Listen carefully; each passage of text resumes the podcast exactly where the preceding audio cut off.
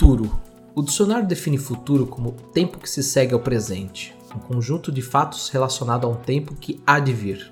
Seja bem-vindo ao Gravidade Zero. Eu sou Vitor Vasques, seu guia nessa exploração rumo ao mundo das próximas décadas.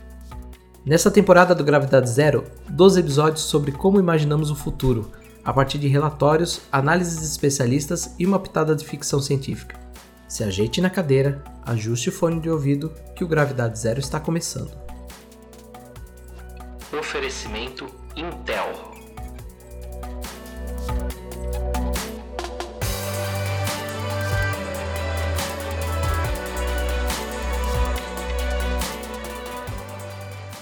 No sexto episódio do Gravidade Zero, vamos falar sobre neurociência e o futuro do nosso cérebro. Para isso, conto com a ajuda da doutora Carla Tiepo, neurocientista, professora da Faculdade de Ciências Médicas da Santa Casa de São Paulo e uma das experts da Singularity U Brasil. Seja bem-vinda, Carla. Eu que agradeço o convite, Victor, para poder conversar aqui com o seu pessoal. Para a gente contextualizar o ouvinte, eu acredito que hoje a gente vai falar sobre um tema que parece até um bicho-papão para algumas pessoas. Então eu queria que você contextualizasse hoje o que, que é a neurociência e em qual contexto você está inserida hoje. Olha, Vitor, a primeira questão que a gente tem que levantar é esse prefixo neuro aí, que já é assustador de antemão, né? Uhum. Se você for hoje num médico e ele falar para você assim, ó, oh, vai ter que passar no neuro, você já vai ficar encafifado, né? então, o prefixo neuro, ele já vem carregado de uma coisa meio, sabe, secreta, meio estranha, meio diferente.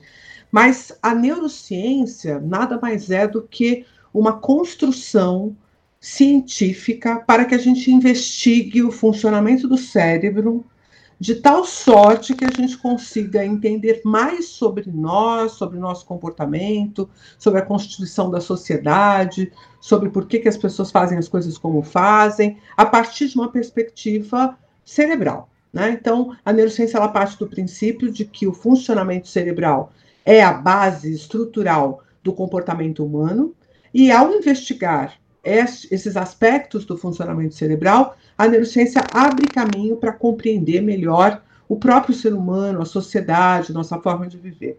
É como se nós tivéssemos aí uma psicologia, só que uma psicologia que ao invés de se pautar nos conhecimentos sobre a psique, né, sobre a mente, se paute fundamentalmente sobre o funcionamento cerebral. Isso não é nem um pouco parecido com a neurologia, por exemplo. A neurologia está diretamente ligada ao estudo da doença do cérebro, das patologias do cérebro. Então, seria o equivalente a você dizer assim: a, a cardiologia é a ciência, é, é, a medicina do coração, né, a medicina ligada ao funcionamento cardíaco. E a neurociência não é o estudo sobre as doenças do sistema nervoso. O que é o estudo sobre as doenças do sistema nervoso é a neurologia, assim como a cardiologia. A neurociência é um escopo científico que reúne cientistas das mais variadas formações. Então, tem psicólogo, sim, mas tem veterinário, como é meu caso, tem biólogos de uma forma geral, tem médicos, tem tecnologista, te, tecnólogos da informação, tem gente que estuda redes neurais, tem engenheiros, tem gente da, da, da área de informática. Uh, bom, tem todo tipo de cientista pautado sobre o funcionamento cerebral para tentar desvendar essa interface do sistema mais complexo que a gente tem notícia, que é o sistema nervoso é, humano, e, e, fundamentalmente o comportamento humano está diretamente relacionado com isso. Não sei se ficou claro, mas é, não é uma coisa simples, mas ao mesmo tempo não é uma coisa é, é, que amedronte, porque não tem nada a ver com a doença do cérebro, tem a ver com justamente quando o cérebro está funcionando ok e a gente pode usar esses conhecimentos como base para entender melhor o ser humano. Eu acho que ficou perfeitamente ilustrado a forma como você explicou. Eu achei muito interessante. E hoje, qual contexto você está inserida? É, hoje, quais são as suas linhas de, de pesquisa? É, você é doutora em, neurofarmacologia pelo Instituto de Ciência Biomédica do, da USP. Qual que é esse... Porque eu acredito que seja um leque muito grande, né? Então, aonde que você se insere? Então, eu já tenho quase 30 anos de carreira, sabe, Vitor? E no começo da minha carreira, eu trabalhava muito com os estudos sobre as funções do sistema dopaminérgico, que é um sistema muito importante para a compreensão dos motivos pelos quais a gente faz o que a gente faz, né? Então está diretamente ligado às motivações, a como a gente se apaixona pelas coisas, o engajamento, porque o sistema dopaminérgico ele está no cerne da nossa tomada de decisão. Então ele acaba influenciando diretamente nosso comportamento a cada minuto, tá? E eu passei muito tempo estudando isso porque eu tinha um especial interesse sobre doenças onde esse sistema estava quebrado, vamos dizer assim. E a minha linha de psicofarmacologia era uma linha voltada para estudo de fármacos, né, de, de, medicamentos, que poderiam ser utilizados em doenças que afetam o sistema dopaminérgico. Para você ter um exemplo, Parkinson, por exemplo, é uma dessas doenças, a esquizofrenia também tem relação com o sistema dopaminérgico, aquelas síndromes de comportamentos involuntários, como Gilles de la Tourette, que todo mundo acha muito interessante, porque a pessoa se comporta da forma mais absurda possível. Então, no começo da minha carreira, eu estudei muito sobre, sobre comportamento. À medida que eu fui é, é, ampliando os meus horizontes, até por conta da faculdade de medicina, durante 25 anos dei aula, dou aula até hoje na faculdade de medicina da Santa Casa, eu fui obrigada a expandir meu, meu escopo de estudo. Né? Isso acontece muito com o cientista quando ele tem que dar aula. Ele acaba tendo que ampliar a sua linha de pesquisa para poder entender sobre mais coisas e poder formar um corpo para poder dar aula sobre aqueles temas. Então, esse foi um processo que aconteceu comigo também ali, no, vamos dizer, nos anos 2000, né? E na sequência, a neurociência passou a ser uma forma muito interessante de se estudar variadas questões relacionadas à nossa sociedade. Então, passou a ser aplicada no marketing, passou a ser aplicada na liderança, passou a ser aplicada na gestão organizacional, na educação, né? E eu, aos poucos, fui migrando da academia para esse universo das consultorias, das palestras, das interações com campos de aplicação da neurociência. Então, eu tenho uma aplicação importante na área de educação, e tenho até uma iniciativa nesse sentido, de levar a neurociência para dentro das escolas, para a formação de professores, fazendo com que, com que a educação entenda mais como é que cérebros se desenvolvem, coisa que praticamente eles não, os professores nunca veem esse tema. É, eles, eles desenvolvem seres humanos sem saber exatamente como que o cérebro humano funciona. Então, eu levo esse conhecimento para esse campo, mas também tem uma, uma abordagem bem importante nas organizações, na construção de novos negócios, na construção de times, inovação, motivação. Então, esse é meu campo de atuação hoje. Eu praticamente deixei de ser uma cientista tem uns três ou quatro anos, quando eu é, deixei meu laboratório para o povo mais jovem tocar de lá na Santa Casa. Quando a gente fala de neurociência, disso tudo que você falou agora, de futuro, principalmente no, no, contexto Brasil, pelo menos a primeira coisa que me vem à mente é o envelhecimento da população, porque a gente entende que o cérebro ele se modifica e os nossos comportamentos também conforme a gente vai envelhecendo, né? Segundo o IBGE, em 2050 nós seremos uma população de idosos. O que, que isso acaba impactando sob o ponto de vista da neurociência? O que, que a gente pode ver de alterações de comportamento? Qual que é essa nova sociedade aí, olhando sob essa ótica? Olha, é, daqui 30 anos, nós teremos sim uma, uma grande quantidade de pessoas mais velhas, mas isso não nos obriga a ter uma população de pessoas é, incapacitadas, entendeu? Uhum. A gente não precisa que esse processo de envelhecimento leve à potência dos indivíduos. acho que isso é uma coisa que as pessoas têm um pouco de dificuldade de, de abordar. É, nós vamos envelhecer, mas isso não significa que a gente precisa envelhecer como hoje nós envelhecemos ou como nós envelhecemos no passado. Né? É, todo mundo já tem notado que hoje você encontra facilmente pessoas com 60 anos que estão plenas, tanto na saúde física, quanto na saúde mental, quanto na sua potência de trabalho. E você diz assim: ah, por quê? Porque fundamentalmente o mundo mudou o acesso à informação, a forma como a gente vive. As pessoas que realmente têm interesse em envelhecer de forma saudável conseguem fazer isso com bastante tranquilidade, né? Algumas pessoas têm mais dificuldade de controlar seus comportamentos, têm demandas emocionais que muitas vezes são difíceis de serem atendidas. Então, essa pessoa pode viver situações de depressão, pode viver quadros de ansiedade, e tudo isso impacta nessa saúde mental que acaba produzindo um envelhecimento mais difícil. Né? Se a gente for for comparar o envelhecimento das mulheres com o envelhecimento dos homens, o fato das mulheres serem dependentes, muitas vezes, dos seus cônjuges ou dos seus filhos, por não terem carreira, etc. e tal, faz com que elas fiquem mais fragilizadas. E as mulheres acabam vivendo mais do que os homens. Então, esse cenário que a gente conhece hoje do envelhecimento, ele não vai ser o mesmo daqui a 30 anos. Daqui a 30 anos as pessoas não vão envelhecer como envelheciam hoje. Então, a gente muito tranquilamente vai ter pessoas com 70, 80, 90 anos que ainda conseguem produzir, que ainda conseguem estar absolutamente ativas na sociedade.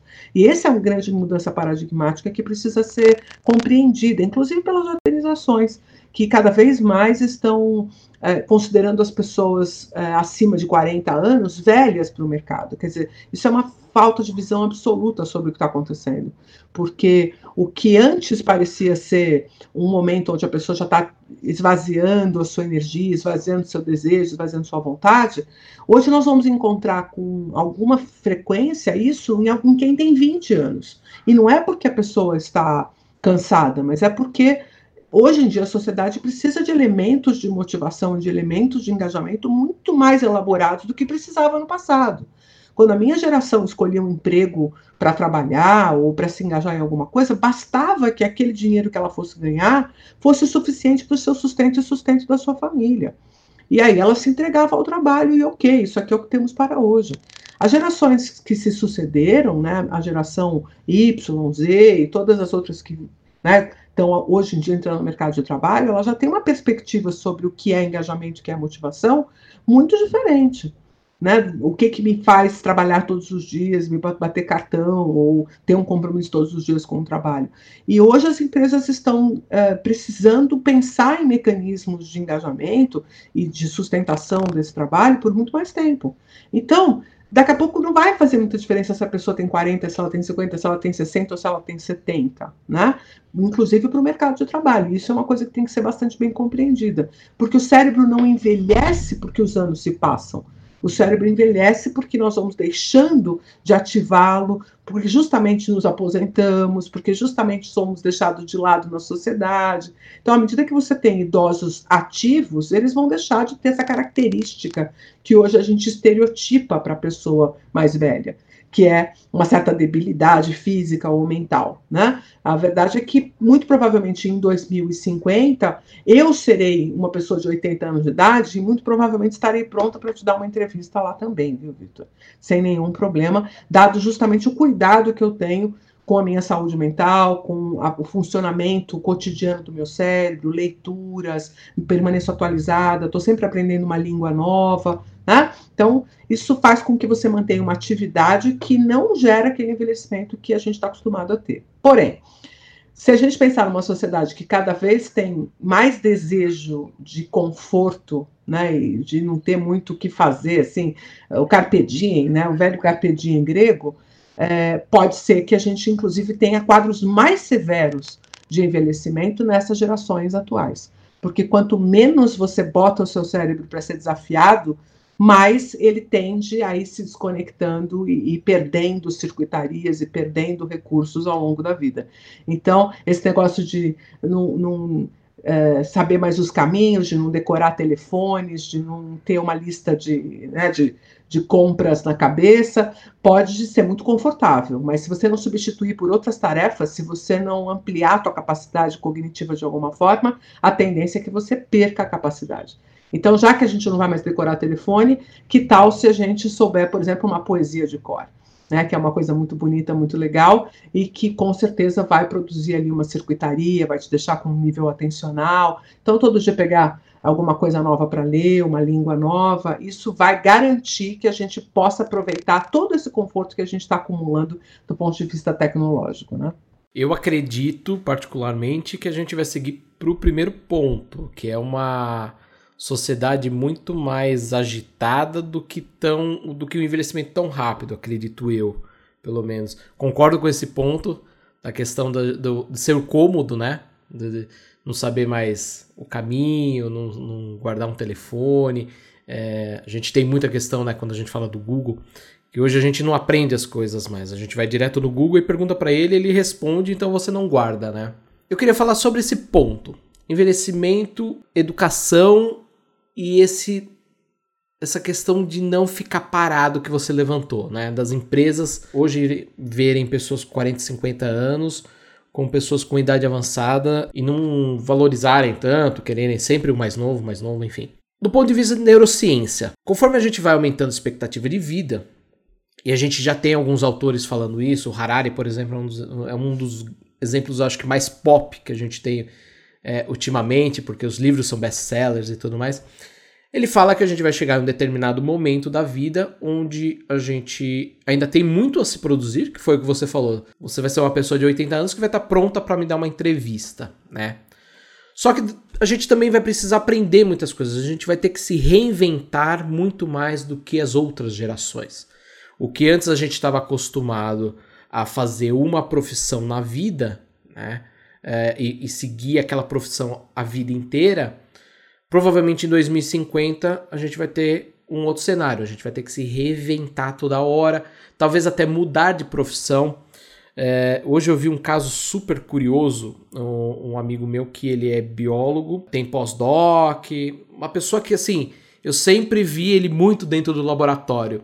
E hoje ele está atuando na área de design, então ele mudou assim da, vamos assim, da água para o vinho, ele se reinventou totalmente. Hoje ele é um caso muito atípico, do mercado como um todo. Até porque ele não tem nenhuma idade avançada para ter que se reinventar dessa forma. Como que você vê esse, essa mudança no futuro? Como que a gente vai fazer? Nosso cérebro ele vai ter que se adaptar. É, foi o que você falou, a gente vai ter que se manter ativo 100% do tempo. Como que vai ser esse cenário? Aqui a gente tem que uh, resolver aqui alguns conceitos, né? Porque quando a gente fala em ativo, a gente tem que tomar um pouco de cuidado para não entender ativo como ansioso, ou como inquieto, ou como irritadiço, né? Uh, ativo é a, a capacidade de você ter foco, de você conseguir se concentrar, de você conseguir se interessar genuinamente sobre coisas novas, justamente na contramão de uma tendência que o cérebro tem de a partir do, do, ponto em que ele acha que ele já tem um arcabouço teórico e, uma, e um conjunto de práticas que dão conta da adaptação dele no ambiente onde ele vive, quer dizer, ah, 30 e poucos, 40 anos, ah, já sei tudo que eu tenho que saber sobre o meu mundo, sobre minha profissão, sobre as coisas que eu, que eu preciso fazer para conseguir uh, ter conforto, para conseguir uh, manter os meus afetos, né? Então, eu já tenho aqui o meu arsenal comportamental que eu preciso para o mundo, então eu posso me acomodar, né? Isso é uma, uma tendência que todas as espécies animais sofrem. A nossa sofre com mais intensidade e aparece mais esse processo porque nós somos muito complexos, né? Mas imagina, por exemplo, um cão adulto. Por que, que a gente diz que cão velho não aprende novos truques? Porque basicamente ele já é, criou ali o seu uh, repertório de comportamentos que dá conta de todas as necessidades que ele tem. Então, ele não tem novas demandas. O, a grande questão que eh, nós precisamos ter bastante clara é que a demanda precisa ficar muito objetiva. Quer dizer, as pessoas precisam compreender que se elas seguirem naquele mesmo comportamento ou agindo daquela mesma forma, muito provavelmente elas vão perder renda, elas vão perder capacidade produtiva, elas vão perder espaço no mundo. Quer dizer, se eu não tiver bastante bem antenada sobre a tecnologia, sobre como que são os diferentes, as diferentes formas de interação, como que eu vou usar é, plataformas uh, tecnológicas para aumentar minha produtividade, ou como é que eu posso fazer uma transição de carreira sem ter nenhum tipo de prejuízo sobre os meus rendimentos, essas são coisas que, quando as demandas vierem, é natural que as pessoas é, busquem recursos para enfrentar essas demandas. Aonde pode estar o impedimento? Pode estar justamente nesse desconforto de saber, puxa, eu queria nesse momento já estar tranquilo, né? Essa ideia de estar tranquilo, que é uma ideia antiga, que tem a ver com uma certa coisa de aposentadoria, né? Esse, esse conjunto aí de que um dia eu vou parar, ela só cabe quando a sua vida no trabalho é uma vida sem sentido, entendeu, Vitor?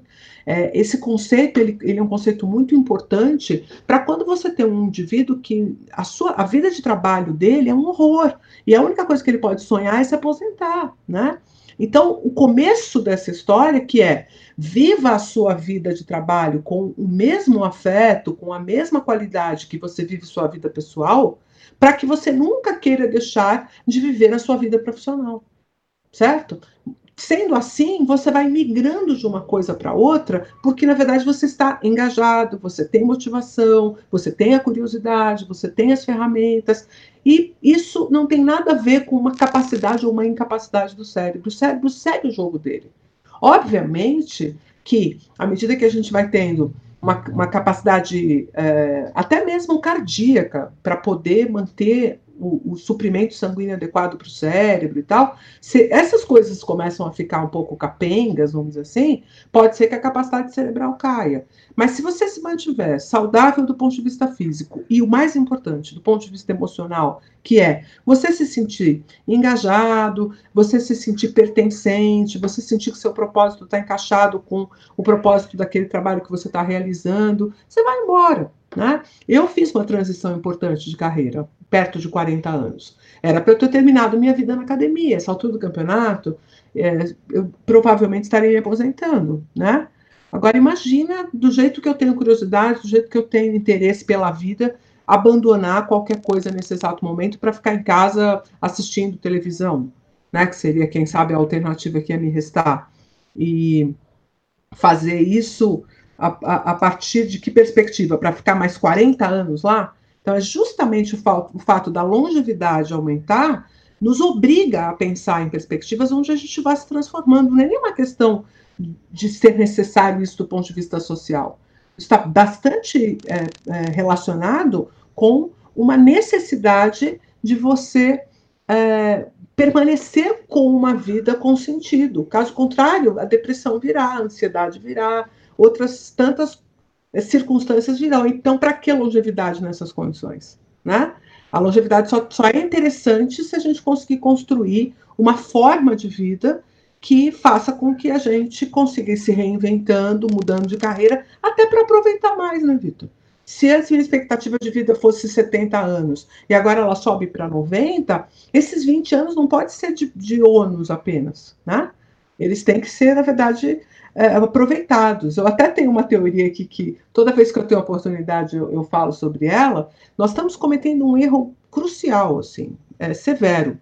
E esse erro diz respeito fundamentalmente a você é, mexer nessa coisa da aposentadoria, ao invés de você fazer um trabalho ainda mais inteligente, que seria fazer com que as pessoas entrem no mercado de trabalho mais tardiamente. Então, se a gente teria que pagar bolsa para alguém, sabe? Ao invés de ser um, uma bolsa para acompanhar as pessoas na idade mais avançada, que tal se nós sustentássemos nossos jovens para que eles realmente se preparassem profissionalmente? É muito mais barato sustentar um jovem que come um bandejão do que uma pessoa que precisa de um plano de saúde que custa 3 mil reais, sabe? E você empurra para frente a entrada no mercado de trabalho e consegue aproveitar mais tempo de vida do indivíduo trabalhando com maior capacidade produtiva e com certeza com maior engajamento. Porque as escolhas profissionais poderão ter sido feitas no momento mais adequado. Quer dizer, a gente fica tentando renovar rapidamente o mercado de trabalho, sabendo que nós teremos uma, uma população longeva. Isso não faz sentido nenhum para mim, do ponto de vista econômico. Não, e além do ponto de vista econômico, também tem uma questão de frustração, né? É, eu percebo isso também e eu acho que compartilho com você da mesma opinião. Eu percebo que os jovens hoje eles estão entrando na faculdade muito mais rápido, né? É, eu acabo também dando um pouquinho de, de mentoria para alguns jovens estudantes e, e eu sempre falo, eu entrei na faculdade com 17 anos, mas eu fui um ser totalmente atípico, né? Engraçado que eu estava falando com uma estudante recentemente, eu falei assim: você não precisa ter ansiedade de entrar na faculdade com 18 anos, se você não sabe se é realmente aquilo que você quer fazer o resto da vida. Então tem essa, essa questão, eu acho que isso também diminui frustrações, e é exatamente isso que você falou. Do ponto de vista econômico, não faz o menor sentido, né? a gente tentar é, resolver um, um, plano de saúde que custa 3 mil reais versus o, o bandejão. Eu, eu adorei essa, essa analogia. Não, porque eu tenho os exemplos de casa. Eu tenho um filho de 22 anos, eu tenho meus pais. E na hora de botar na ponta do lápis, meu filho é muito mais barato que meus pais. entendeu? Então, se você dissesse para mim assim, olha, é, é, vamos, o que, que você acha que é mais interessante? Eu sustentar para você seus pais ou seu filho? Vai, meus pais, obviamente, porque eles são muito mais caros, né? Então, do ponto de vista do governo, quem que deveria ter receber maior incentivo? O jovem. Não estou dizendo que as pessoas idosas não precisam, mas se eu começasse a trabalhar aos 30 anos, eu não ia querer parar aos 50, entendeu?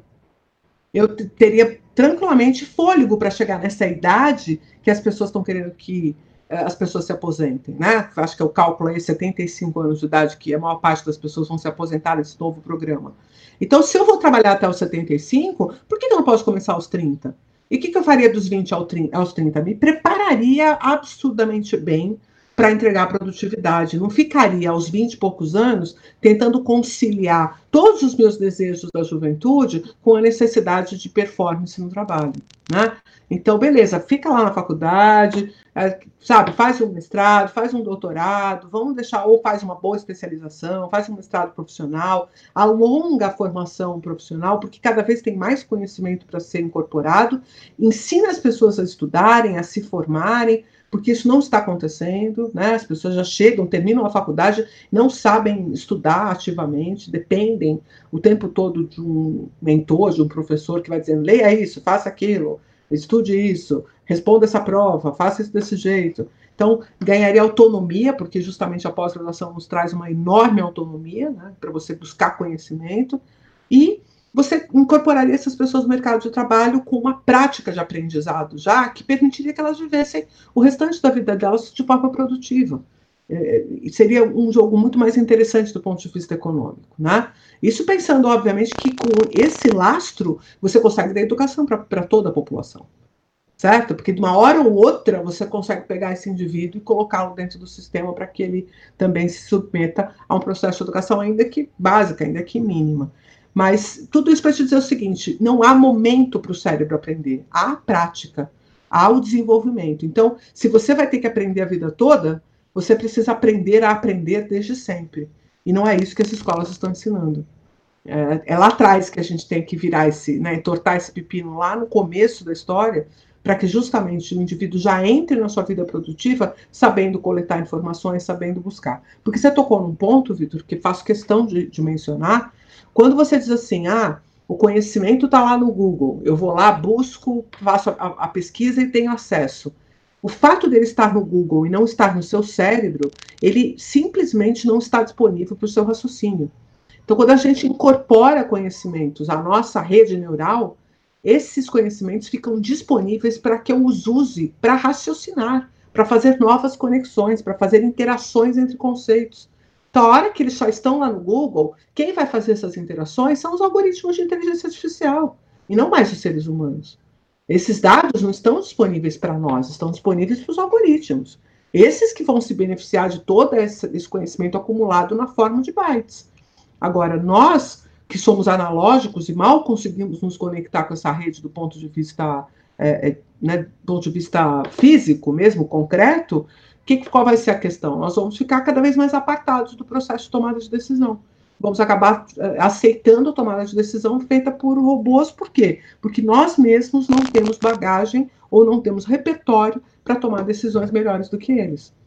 É porque a gente resolveu que vai ficar tudo no Google, não no nosso cérebro. Né? Então, é, isso acho que tem sido o pior erro da humanidade. O número de telefone ok, o endereço ok, quem sabe um pouquinho de localização espacial também faria bem, porque ajuda a conservar algumas formas de memória. Mas conhecimento mesmo, bagagem, você saber história, geografia, você saber sociologia, você saber filosofia, isso é fundamental para que você aprenda a pensar. Então, se você não tiver bagagem interna, não tem a capacidade de formar raciocínio, e aí você vai ter um, um, um raciocínio empobrecido, superficial, que é o que a gente está vendo hoje, né? Eu tenho chamado isso de ignorância estrutural, porque a própria estrutura provoca a ignorância. Não é só mais uma questão de não ter acesso, é uma questão de que aqueles que têm acesso também não se beneficiam. Carla, já que a gente está falando sobre tecnologia, vamos acelerar um pouquinho mais essa ida ao futuro. E eu queria comentar a respeito de uma notícia que teve agora no fim de julho, que o bilionário Elon Musk apresentou o primeiro sensor da Neuralink. É, foi uma apresentação feita com um porco, né? E a ideia da empresa é que o chip seja integrado ao cérebro humano e possa ampliar as nossas funções. Então, é trazer o Google para dentro do nosso cérebro. Você falou muita coisa interessante aqui, então eu queria que você comentasse um pouquinho como que você vê essa integração entre máquina e o ser humano. Não sobre a ótica a, fisiológica, né? Que eu acho que isso é uma coisa que a gente vai resolver uma hora ou outra, enfim mas mais o que, que pode influenciar no nosso comportamento. E aí sim eu concordo com o que você comentou um pouco uh, agora há pouco sobre a gente ficar mais preguiçoso, né? Da gente não aprender. Por que, que eu vou aprender história se eu posso acessar ali a qualquer momento, né? Então eu queria que você falasse um pouquinho sobre essa integração e como que você vê. Primeira coisa, Vitor, que pode parecer um certo ceticismo da minha parte, mas essa conexão a dados que estão disponíveis na rede provavelmente não vai acontecer nunca. O que a gente consegue fazer, chipando o cérebro, é ensinando comandos específicos. A gente terá que praticamente formatar o nosso cérebro na interação a partir de controles conscientes. Portanto, a gente volta para a mesma limitação que a gente tem hoje, que é você teria, quem sabe, o mesmo rendimento se você tivesse estudado, entendeu? Porque você vai precisar focar a atenção naquele processo para que o seu sistema aprenda sobre aquela interface. Não vai dar simplesmente para, sabe, transferir de um ponto a outro. Isso provavelmente não vai acontecer nunca, por uma razão simples. Os, os sistemas são digitais o nosso cérebro é analógico. Então, não existe um codificador tão simples assim para que você pegue uma informação e traga num sentido ou no outro. Mas vamos considerar que isso fosse possível, tá? A primeira coisa que a gente teria é que ter filtros para essas informações, porque o excesso de informações, isso a gente vê nos, nos, nas pessoas que têm uma doença chamada hipermnese, elas têm excesso de memória, quer dizer, elas se lembram de tudo e elas conseguem acessar fatos da vida pessoal de qualquer dia, mês ou ano, né, que elas tenham vivido. Então, essa hipermnese, na verdade, é uma doença. Ela deixa o cérebro completamente sem capacidade de processamento, porque você não consegue ter foco numa ativação cerebral específica. Então, a primeira coisa, a gente teria que ter filtros. E teríamos que programar esses filtros por horário, por acesso, por, porque simplesmente fluxo contínuo nós enlouqueceríamos muito rapidamente, tá? Seria impossível você ter tudo isso na consciência.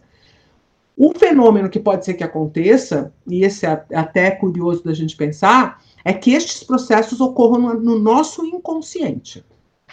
Quer dizer, não te, a gente não teria conhecimentos conscientes sobre o que está acontecendo. E aí, nesse sentido, aí o perigo é completo, né? Porque até nós hoje vivemos uma importante é, era onde a gente estuda os vieses inconscientes para poder mobilizar comportamentos melhores.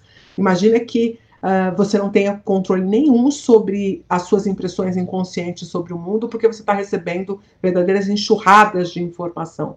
Então, aparentemente, o que seria é, um, um, recurso muito interessante acaba se tornando quase que aquela história do toque de Midas, que o cara desejava, desejava, desejava de toque de qualquer jeito, é, ouro e tudo que ele encostasse virasse ouro, ele descobriu que isso ia acontecer com a comida, ia acontecer com, né, com as pessoas que ele gostava e por aí vai. Então, uh, ter acesso a todas as informações pode ser um desejo interessante de quem não tem, né, de quem uh, precisa estudar para poder acessar e tem uma preguiça muito grande de fazer esse movimento do ponto de vista consciente. Mas a hora que você tiver este acesso, pode ser que você considere não tão interessante assim, por conta dessa enxurrada mesmo de dados que, que seriam, que viriam.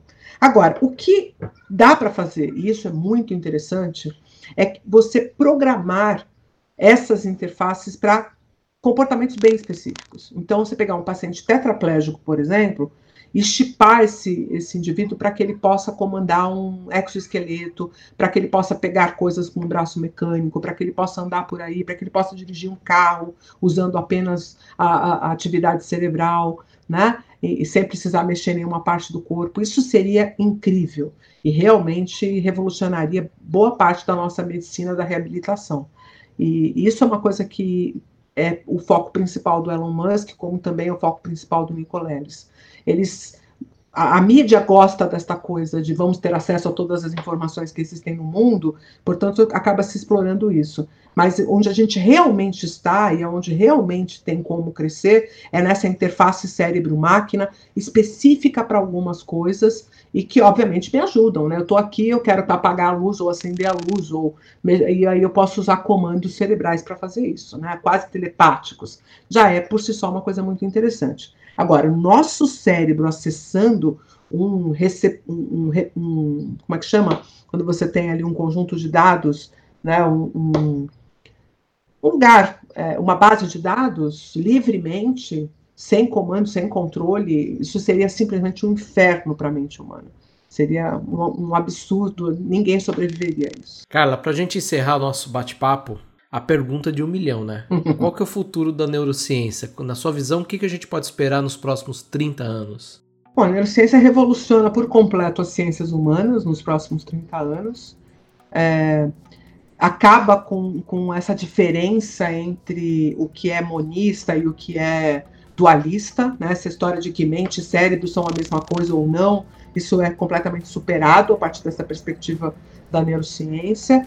Nós vamos descobrir os mecanismos de processamento de dados pelo cérebro humano e poderemos ter vários marcadores, tanto de doença, quanto de temperamento, quanto de personalidade. Então, eu vou colocar você num aparelho e vai vir um mapa, inclusive, de quais são as suas potências, quais são as suas características, como que você deve se desenvolver, um mapa, sabe, para você uh, se educar, vamos dizer assim, ah, o Vitor quer ser engenheiro, então, bom, beleza, precisamos de um pouco mais de visão espacial, precisamos de um pouco mais de cálculo, está faltando umas conexões aqui nesse sentido, então esse, esse aqui é o, o, o esquema de aprendizado para o Vitor, e você recebe um esquema todo individualizado para você estudar. Esse é o lugar onde a gente acredita que a neurociência chega. Em relação a doenças, a gente resolve boa parte das doenças neurológicas com chips ou com eletroatividade, com recursos farmacológicos, isso aí também vai ser completamente superado.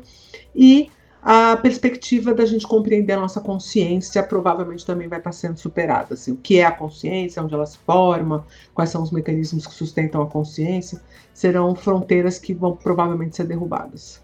Carla, gostaria de agradecer a nossa conversa. Eu acho que foi incrível.